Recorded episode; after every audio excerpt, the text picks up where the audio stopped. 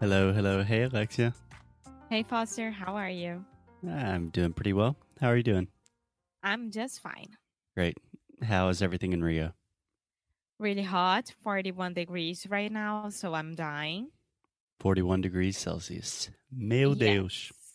Yes, Super hot. super hot. Yeah. But I'm fine. I'm surviving. It's good to know. Here it's raining, it's storming. My dogs are going crazy. So w- we are both su- suffering a little bit. so, what are we going to do today? We are going to do something that I think is really fun. And as usual, the more fun that I think something is as a language teacher, in general, the more you're going to suffer. Yes. Okay, so Alexia, do you know what tongue twisters are? Trava-língua. Exactly. So tongue twisters. That's a word most people don't know in English. Twist. To twist is to, like to move your body or your tongue. I don't know. Do you have a good translation for twist? Um, twist and sound, twist and sound, come on, come on, come Twist on, and shout. menina. Eu sei, mas sempre quando era pequenininha eu, eu cantava Twist and Sh- Sound, Twist and Sound. Faz sentido também, se você pensar. um, yeah, sure. Cool. Whatever. Uh, Twist é girar, né? yeah, yeah, yeah. But normally we talk about twisting like with your body. Like in yoga, you do a lot of twist. Sim. Cool. Cool. So I love tongue twisters. Number one, because they're fun, they're funny, they're really difficult, makes everyone laugh, everyone's embarrassed. It's just a good way to break the ice, so to say. And also, it's a wonderful way to train your pronunciation because most tongue twisters are really difficult because they have difficult sounds. You know what I'm talking about? Yes, I do know. Cool. So let's dive straight into it. So, Alexia, I will give you a tongue twister. We can talk about it, and then I want you to try. Okay. Ok. So, we will start with an easy one that is also very relevant for you in your life. So, the tongue twister is I scream, you scream, we all scream for ice cream. Do you understand that? Aham. And I just think that's relevant because you love ice cream. When I was editing the last episodes, I realized that in pretty much every episode you talk about ice cream. Não. Uh, Do I? Seriously? uh I yeah. thought it would be chocolate. Yeah, ice cream or chocolate, mm, two common themes that are not in the script but um tend to appear for some reason. Now you're making me think about the ice cream that we had, I had at Uruguay, in Uruguay. in Uruguay. If you want to listen to more about prepositions, we just did an episode about that in Uruguay, in for countries. Yes, in Uruguay, which was um, dulce de leche with chocolate chips. It's awesome. Okay, that is a different episode. So, Alexia, repeat with me. I scream. Ice cream. Okay, so when you're saying I scream, we're saying I'm shouting, I'm yelling, eu grito, right? Uh huh. Okay, I scream, you scream. You scream.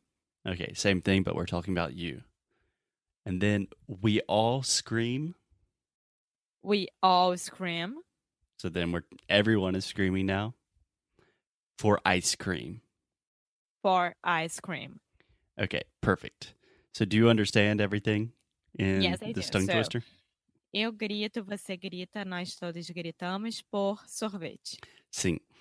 So if you listen carefully, if I say ice cream, eu grito, and then I say ice cream, é, sorvete, a mesma pronúncia, não é? Qua- Sim, É igual. N- Quase não, é igual. Ice Sim, cream, sim, ice sim. cream. That's interesting, right?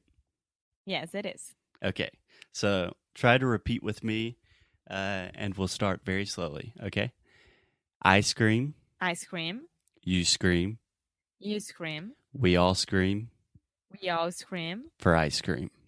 for ice cream. Okay. A little bit faster now. I scream. Ice cream. You scream. You scream. We all scream for ice cream. We all scream for ice cream. Perfect. So I really like this tongue twister because it forces you to close your mouth at the end of the final M sound, which is something that you have difficulties with from time to time. For example, in the word something. Eu não vou falar sobre essa palavra nesse momento. Okay, tá bom. Tranquilo. All right, come in peace. Okay, so Alexia, try to say the tongue twister all together now. So I'll say it one time fast, and then you try to say it. I scream, you scream, we all scream for ice cream. I scream, you scream, we all scream for ice cream. Okay, one more time. I scream, you scream, we all scream for ice cream. I scream, you scream, we all scream for ice cream. Pretty good, pretty good. Now try to say it as fast as you can. I scream, you scream, we all scream for ice cream. Você quase errou. Eu errei- errei mesmo. Vamos lá. Um, I scream, you scream, we all scream for ice cream. Perfect, perfect. Yay. That's great. So, what I recommend with these tongue twisters, start super slow, make sure that your pronunciation is correct, and then just try to get faster and faster until it's impossible. And then stop and do something else with your day. E a dica nesse é pra fechar a boca no M. né? Exactamente. Exactamente. Isso. Cool. Okay, next tongue twister, Alexia. This is one I've tested you on before. So, Não. here it goes. How much wood could a woodchuck chuck if a woodchuck could chuck wood? Okay, Você sabe que É, repeat. eu demorei uma semana, né? Uhum. How much wood could a woodchuck chuck wood if a woodchuck could chuck wood? Oh my god! Pretty good. Pretty good. Okay, so let's break this down and try to simplify it. So repeat with me. How much wood? How much wood? Okay, so we're saying how much and then wood. You know what that means? Um, wood e ma- is- é madeira. My data. But we also have the word would in English, like would you go to the movies with me? Uhum. And what is the difference with the pronunciation? Wood, wood, wood, wood. No, no difference. No difference. It was a trick question. Yes. but it's crazy because a lot of my students they can say would perfectly but then when they have would like would you want to go to the restaurant because the way they see it in writing they have this crazy pronunciation like would would but it's just would so this Yeah. is the other u sound and it's just the uh sound like push should could look book would etc okay Perfect. Okay, so how much wood could a woodchuck chuck? So do you know what a woodchuck is? Aham, é o pica-pau. Uh, no. O que, que é? Ah, não, é aquele mini esquilo. É, mais ou menos. Na verdade, eu não sei exatamente o que, que é, mas é tipo um, um esquilo, é um animal meio esquilo. É uma marmota pra gente. Yeah, something like that. So I don't know the exact species, but it's a, Ah, É é uma similar. marmota. Eu jamais saberia que era uma marmota. yeah, not a super common word that we use in English, but Okay, so woodchuck chuck. Um, they're using chuck just as the verb as of what what a woodchuck does, like when they're eating. So Uh-huh. that's just like when they have their little teeth and they're. So so try to repeat with me. How much wood would a woodchuck chuck? How much wood could a woodchuck chuck? Perfect. Chuck chuck. Chuck chuck. Nice. And this is a great way to remember that the ch sound in English is normally like a th in Portuguese, at least in karaoke, like uh, Chiago. Sim. Yeah. So a lot of my students want to say shuck, like chiado, but it's ch, ch, chuck, É chuck. porque em português a gente tem o CH muito forte, né? Então confunde. É, tem muito mais a ver com o TH. So how much wood could a woodchuck chuck How much wood could a woodchuck chuck if a woodchuck could chuck wood?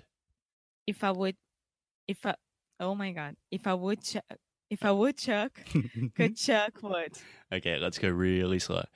If a woodchuck if I would chuck could chuck could chuck wood. wood If a woodchuck could chuck wood. if I would chuck could chuck wood Nice. You want to get that rhythm. If a woodchuck could chuck wood. if I would chuck could chuck wood Nice. Awesome. So let's go real slow with the entire thing. How much wood could a woodchuck chuck if a woodchuck could chuck wood? How much wood could a woodchuck chuck if a woodchuck could chuck wood? How much wood could a woodchuck chuck if a woodchuck could chuck wood? How much wood could a woodchuck chuck if a woodchuck could chuck wood? How much wood could a woodchuck chuck if a woodchuck could chuck wood? How much wood could a woodchuck chuck if a woodchuck could chuck wood? Woo! Yay! That's my girl. That was awesome. that was the best. I'll never be you've able ever to done. do it again. We should probably stop now while we're doing good. A gente sempre tem que parar no sucesso total. É, tá. Você quer parar? Quer fazer mais uma? Não, mais um. Okay, my soon. This one's really difficult. This one is even difficult for me sometimes. Okay. So in this one, we are focusing on the difference between the S sound, just the normal S sound, like in the word, I don't know, uh, Sam, sneaker, snake, Aham. and then the SH sound, which is like the sound we are talking about, like chiado, in words like she, shore, uh, sheets, etc. Ok. So try to repeat with me. She sells. She sells. Yeah, ela vende. She sells. She sells. Okay, so the second part is seashells. Seashells. Do you know what seashells are? Aham. Conchas. Do mar. Isso. So seashells. No. uh, God, I errou. can't. Okay, so she sells She sells. seashells.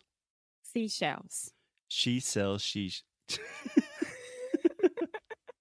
Por que, que você escolheu esse se nem você consegue? Não, é bem difícil para mim também, eu sei lá. Porque quando eu, eu era eh, criança, eu tinha uma língua presa. Então eu sempre estava fazendo essas coisas. Então agora eu tipo, estou voltando às memórias da minha infância. Eu também, eu também tive que fazer fonoaudióloga, porque É. eu tinha língua presa. Okay, Peraí, vamos lá. She sells seashells. perfect. She sells seashells. Okay, She sells seashells. excellent. And then the last part, by the seashore. By the seashore. And you know what the seashore is? Aham. É. É tipo o pier, né? Uh, beira, beira do mar. É, a beira do mar, verdade. Yeah. And most of the time we just say shore, but seashore. Same thing. Ah, Okay. tá. Okay, so let's go. She sells She sells seashells seashells by the seashore. by the seashore. Okay. Let's try everything. She sells seashells by the seashore. She sells seashells by the seashore. She sells seashells by the sea- seashore. Nossa senora. She sells seashells by the seashore. Wow, you're better than me at this one. She it is. sells seashells by the seashore. There we go.